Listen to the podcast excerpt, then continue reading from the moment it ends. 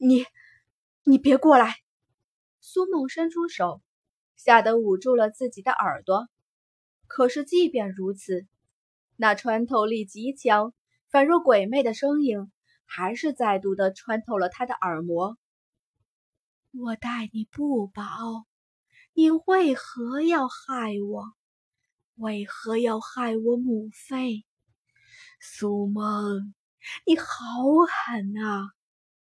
我要你偿命，要你偿命，偿命！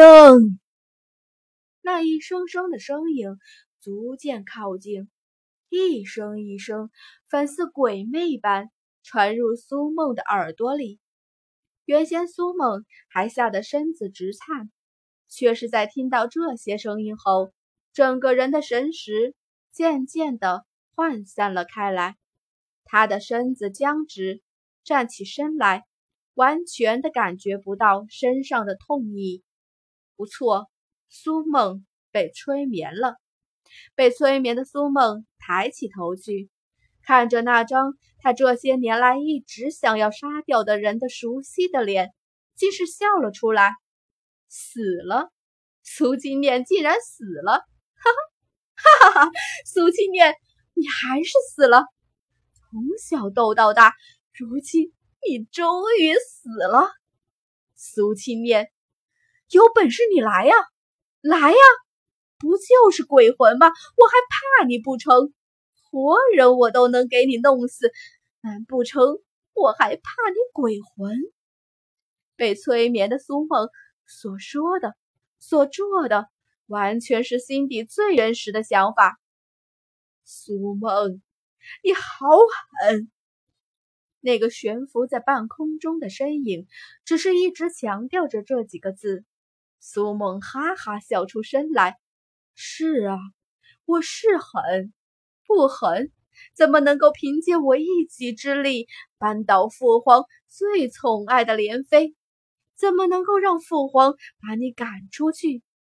苏青念，你不是一向自认为比我厉害吗？到头来……”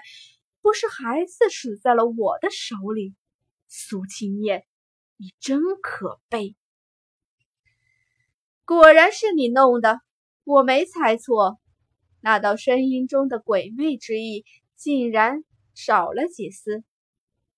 我是故意的，你又能奈我何？哈哈哈哈哈！呵呵，他不能奈你何，那朕呢？